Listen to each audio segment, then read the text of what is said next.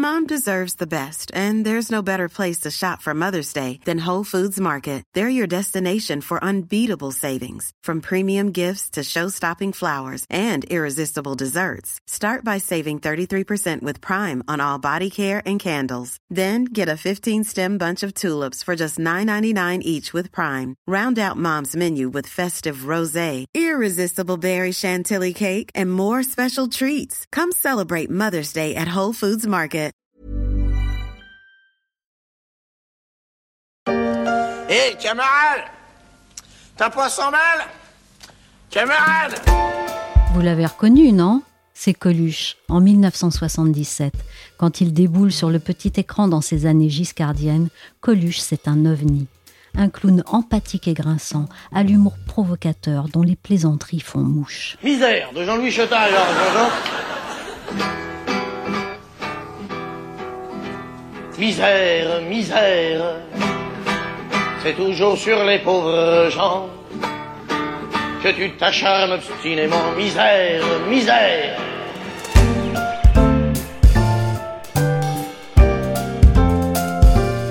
Je suis Michel Varnet, vous écoutez La Story, le podcast d'actualité des échos, et on va voir quels sont les défis, 35 ans plus tard, de l'une des œuvres les plus importantes de Coluche, Les Restos du Cœur.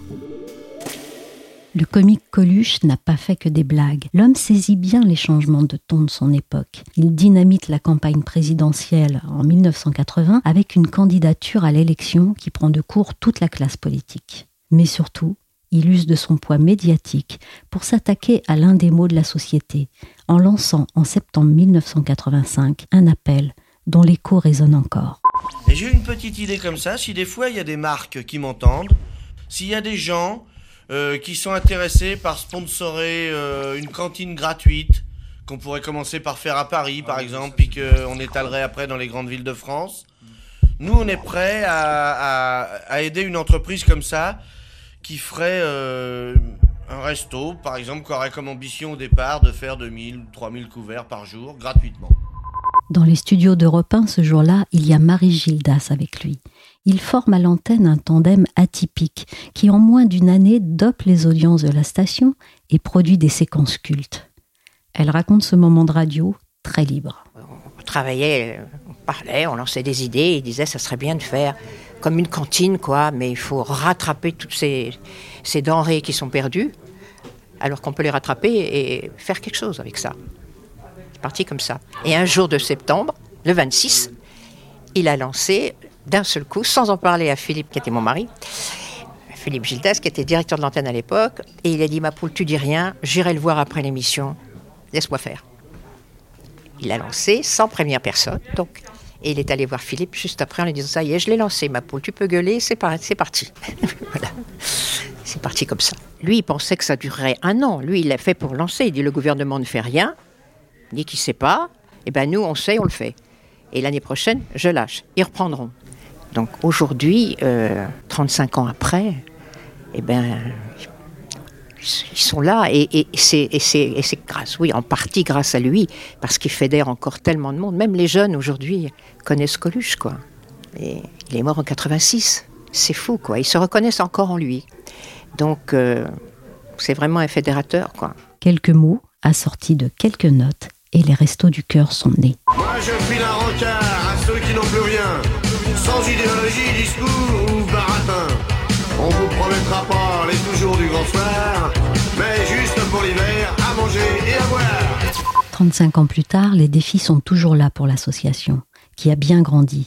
En 2019, elle comptait 73 000 bénévoles et a distribué durant sa dernière campagne 136 millions 500 000 repas.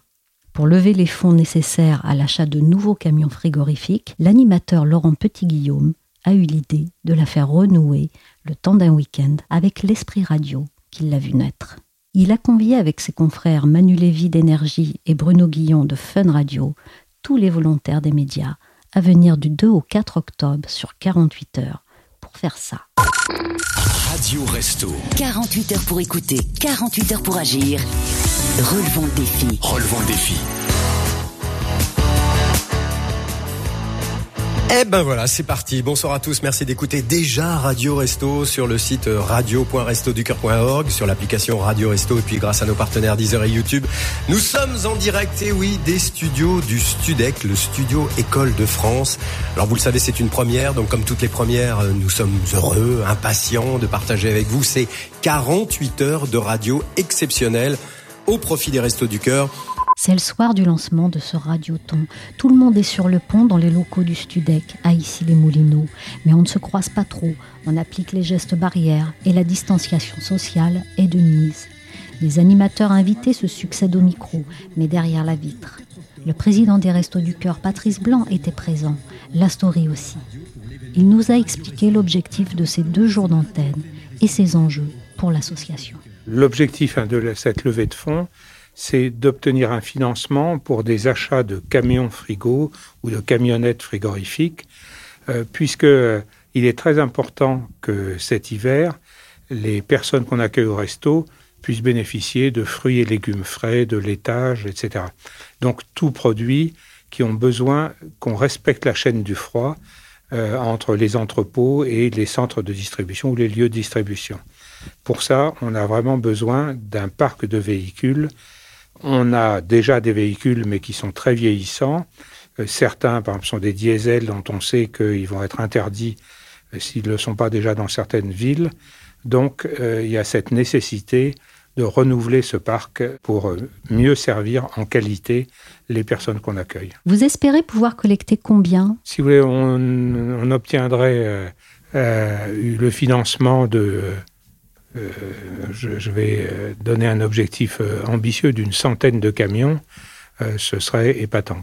Mais en tout cas, ce sont nos besoins, quoi. une centaine de camions à renouveler un peu partout en France. Le grand événement médiatique des Restos du Cœur, c'est la tournée des Enfoirés. Les artistes qui participent à ce concert itinérant et retransmis font don de leurs droits d'auteur au Restos du Cœur. Et comme les têtes d'affiche sont au rendez-vous, ça fait tourner la billetterie à plein. Mais cette année, avec le virus Comment ça se présente? Nous mettons tout en place pour que la tournée euh, des Enfoirés de janvier 2021 ait bien lieu. Euh, donc euh, nous lancerons bientôt la billetterie, tout en prévenant évidemment le public qu'il sera remboursé si jamais les conditions sanitaires ne permettaient pas à cette tournée de se tenir. effectivement, si jamais en fin janvier les concerts ne peuvent pas se tenir, ça représenterait euh, une perte importante euh, pour les restos, une perte financière. Et puis ça représenterait aussi quelque chose d'extrêmement triste, hein, puisque ce concert des Enfoirés, c'est l'occasion de fédérer vraiment les artistes et puis la population, les bénévoles, les personnes qu'on accueille, les spectateurs. c'est un, un rendez-vous vraiment essentiel. si jamais les conditions sanitaires ne le permettent pas, évidemment, on respectera euh, les règles sanitaires en espérant qu'à ce moment-là, ce sera euh, pour 2022. Mais je croise les doigts, euh, c'est encore possible qu'on le fasse fin janvier 2021. Donc, on organise tout pour ça. Pour vous, la tournée des Enfoirés, ça pèse beaucoup? Ça fait autour de 12% des recettes des Restos du Cœur. Donc, c'est quelque chose d'essentiel. Compte tenu des incertitudes qu'on évoquait sur les recettes, et euh, de la certitude, par contre, malheureusement, sur les dépenses. Oui, on a besoin euh, de trouver de nouveaux canaux de financement et euh, cette opération Radio Resto est un des moyens nouveaux. Et en même temps, c'est un moyen, comme les enfoirés, de fédérer autour de la cause des restos des personnes venant d'horizons extrêmement différents, hein, puisqu'on a vraiment une gamme de radios euh, extrêmement large qui vont être présentes pendant ces 48 heures. Est-ce que vous avez besoin de davantage de fonds, particulièrement cette année? Oui, alors euh, on a déjà vu à la période du confinement et puis euh, cet été une augmentation très importante des personnes qu'on a accueillies à la rue. On a vu des gens qu'on ne voyait pas en nombre aussi important, par exemple des jeunes, que ce soit des étudiants ou des jeunes sans emploi ou euh, des jeunes qui avaient des contrats courts euh, et qui se sont arrêtés, ou certains qui sans doute euh, se débrouillaient au noir, enfin peu importe. Donc on a vu l'augmentation de cette population et la situation de crise économique et sociale dans laquelle on commence à entrer en parallèle de la crise sanitaire nous fait craindre que nos centres verront s'allonger des files d'attente. Le compte à rebours est enclenché pour les Restos du Cœur. Ils entrent dans leur 36e campagne d'hiver le 24 novembre. Et celle-ci s'annonce particulière. Leur président le craint à juste titre. Les signaux de la précarité en temps de crise sanitaire s'affolent et les points de distribution se préparent à recevoir plus de monde. Le premier confinement leur avait amené 40% de fréquentation en plus. Depuis le confinement, plus d'un million de personnes a sollicité le secours populaire. Dans un rapport, l'association alerte sur une augmentation de la précarité en France. Parmi les demandeurs, la moitié était inconnue, auto-entrepreneurs, étudiants, salariés en CDD. Ces nouveaux demandeurs ont des profils très variés. Cela n'aura échappé à personne. Les deux confinements ont fait éclater au grand jour ce qui parfois se fondait dans la foule des rues des grandes villes. Les besoins sont importants et les nécessiteux plus nombreux. Face à cette situation, j'ai demandé à Martine Robert, journaliste aux échos et spécialiste du mécénat, ce qu'il en était de la générosité en France dans cette période. Peut-être rappeler en préambule quelques chiffres euh, sur euh, justement la, générosité. On a à la fois une générosité euh, des particuliers et des entreprises. Le tout fait à peu près 7,5 milliards d'euros. 61% viennent des particuliers et le reste donc des entreprises. Évidemment, avec la situation sanitaire, euh, le confinement, le premier, le deuxième, il y a eu une mobilisation euh, euh, générale quand même assez exceptionnelle, du moins sur toute la première période. Et évidemment, cette deuxième période, elle est un peu plus compliquée parce que beaucoup a été fait déjà et les effets de la crise commencent à se faire sentir sur la pauvreté. Donc il y a une explosion des besoins sur le terrain. Et c'est particulièrement vrai, évidemment, sur euh, l'aspect crise alimentaire et sanitaire. On dit qu'il y a à peu près un million de pauvres en plus, c'est-à-dire euh, euh, maintenant on est à 10 millions de pauvres et on voit qu'il y a 30% de plus de bénéficiaires de l'aide alimentaire, ce qui fait 8 millions à peu près, et puis 6 millions qu'on considère en situation d'isolement social. Après, il y a d'autres problèmes, évidemment, comme le décrochage scolaire pour les jeunes des quartiers les plus défavorisés. Voilà, ça a fait effectivement naître euh, toutes sortes de besoins. Martine, à quelle équation difficile s'attendent les associations pour cette fin d'année? On a le double phénomène, comme je l'expliquais, à la fois euh, des besoins qui s'accroissent à mesure que la pandémie euh, dure, et puis des donateurs qui n'ont pas une, bourse extensible à l'infini ou, qui eux-mêmes commencent à être, à être que ce soit les particuliers ou les entreprises. Donc, euh, ça arrive au pire moment parce qu'il faut savoir que la générosité des Français, elle est quand même relativement saisonnière. 40% euh, des montants des dons arrivent sur les trois derniers mois de l'année, dont plus de la moitié au mois de décembre. Donc effectivement, on est en tension à un moment où en plus beaucoup d'événements qui habituellement euh, ramènent beaucoup de fonds ne peuvent pas se tenir le digital ne peut pas remplacer tout. Donc effectivement, c'est une période qui est un petit peu à haut risque pour les associations qui, les unes après les autres, euh, comment dire, tirent le signal d'alarme. Quelles sont actuellement les principales difficultés pour les associations pour pouvoir collecter et quelles solutions ont-elles développées? Avec ce deuxième confinement, euh, de nouveau, euh, l'interdiction de se rassembler pénalise beaucoup.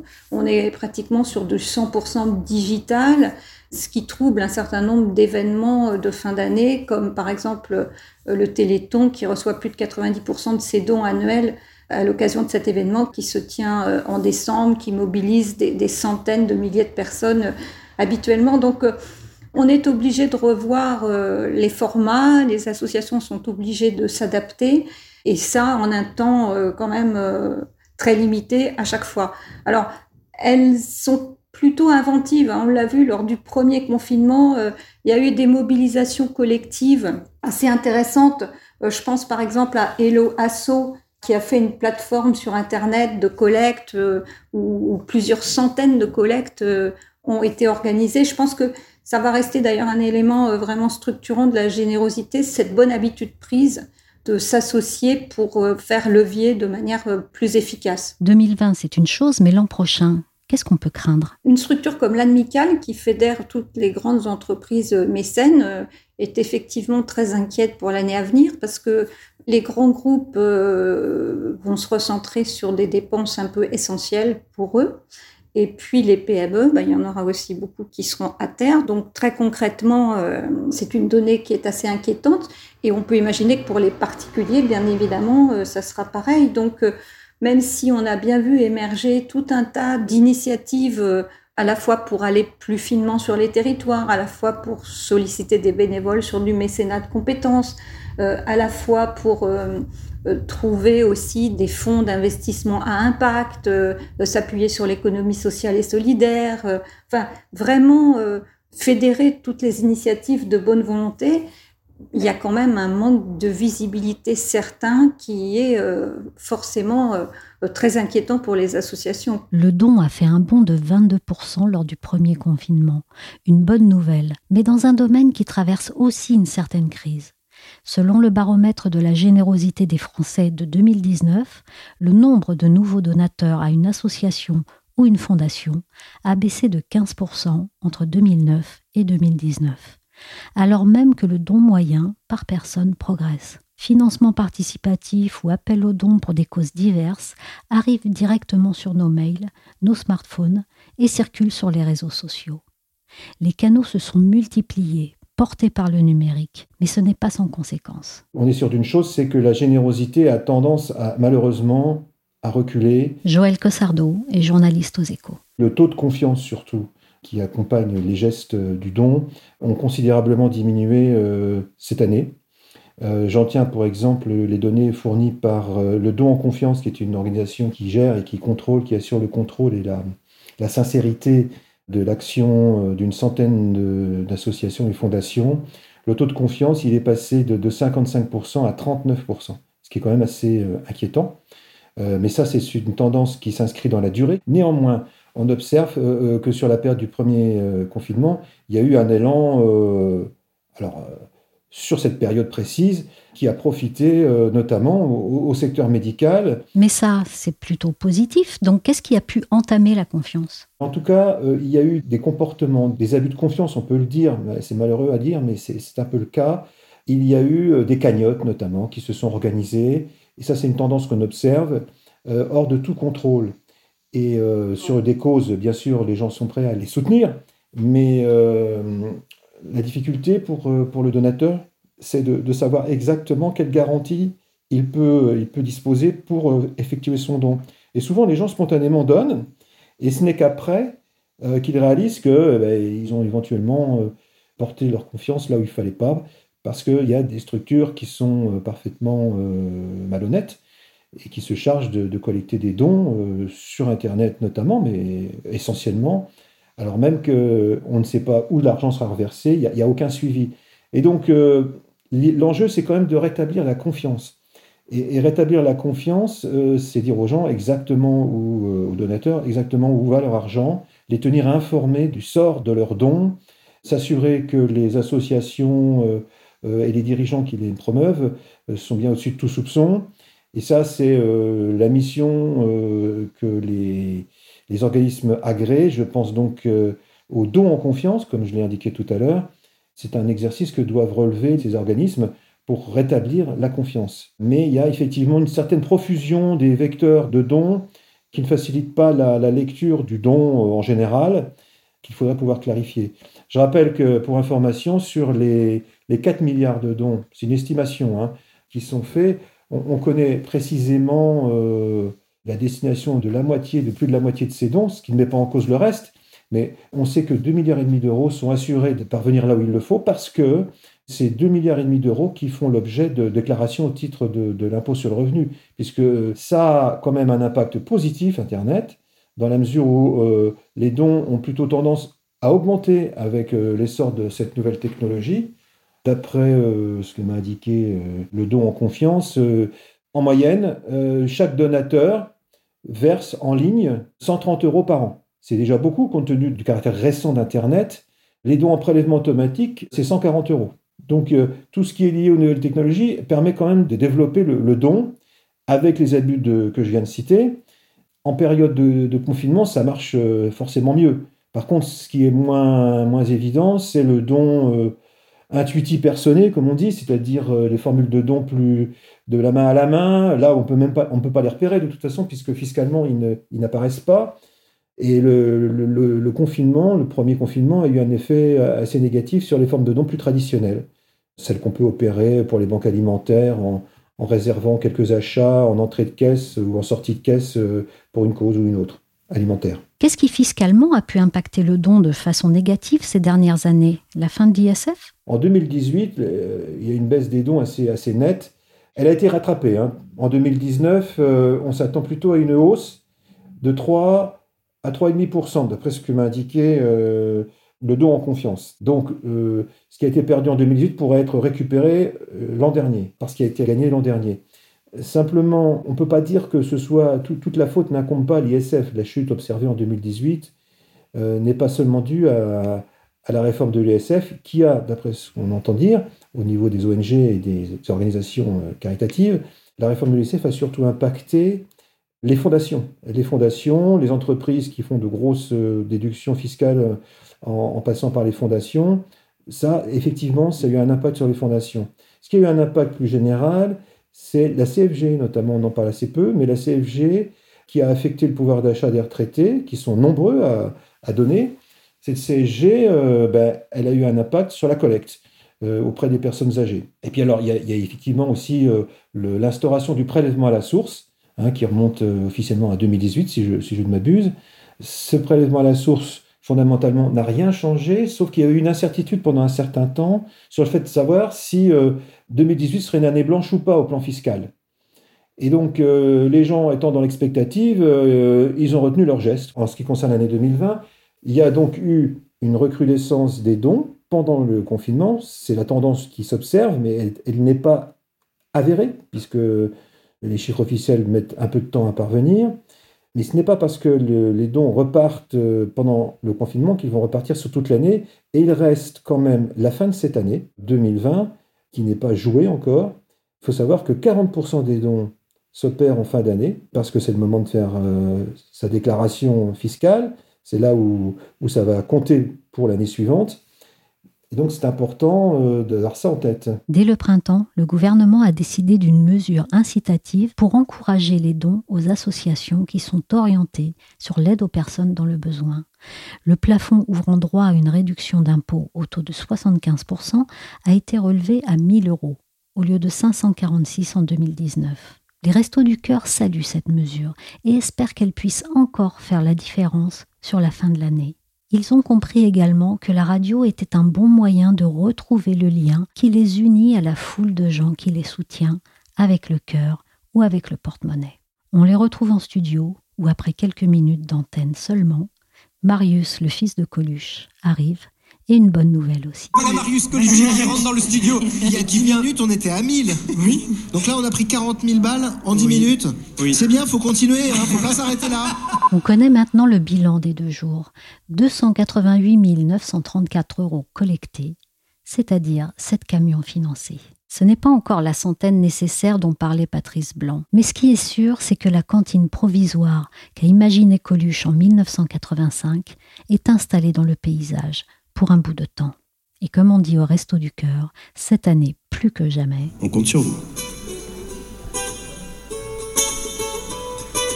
Merci à Marie Gildas, toujours émue quand il s'agit d'évoquer son compère et ami Coluche. Merci à Patrice Blanc ainsi que tous les bénévoles des Restos du Cœur. Et merci enfin à Martine Robert et Joël Cossardo des Échos pour leur éclairage sur la situation du don en cette période inédite. La story, le podcast d'actualité des échos, c'est terminé pour aujourd'hui. Merci de votre fidélité. L'émission a été réalisée par Willy Gann. Vous pouvez vous abonner à la story sur toutes les plateformes de téléchargement et de streaming de podcasts comme Deezer, Spotify, Podcast Addict, Apple Podcasts, Castbox ou AudioNow. Pour suivre l'actualité en temps réel, c'est sur leséchos.fr.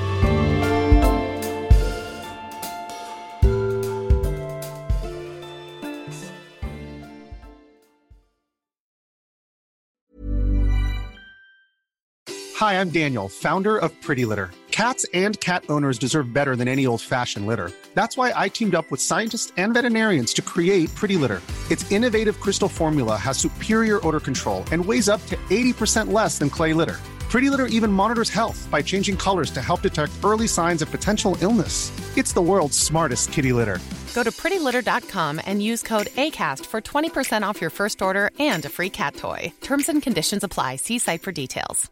Even when we're on a budget, we still deserve nice things. Quince is a place to scoop up stunning high-end goods for 50 to 80% less than similar brands. They have buttery soft cashmere sweaters starting at $50, luxurious Italian leather bags, and so much more. Plus, Quince only works with factories that use safe, ethical, and responsible manufacturing. Get the high-end goods you'll love without the high price tag with Quince. Go to quince.com slash style for free shipping and 365-day returns.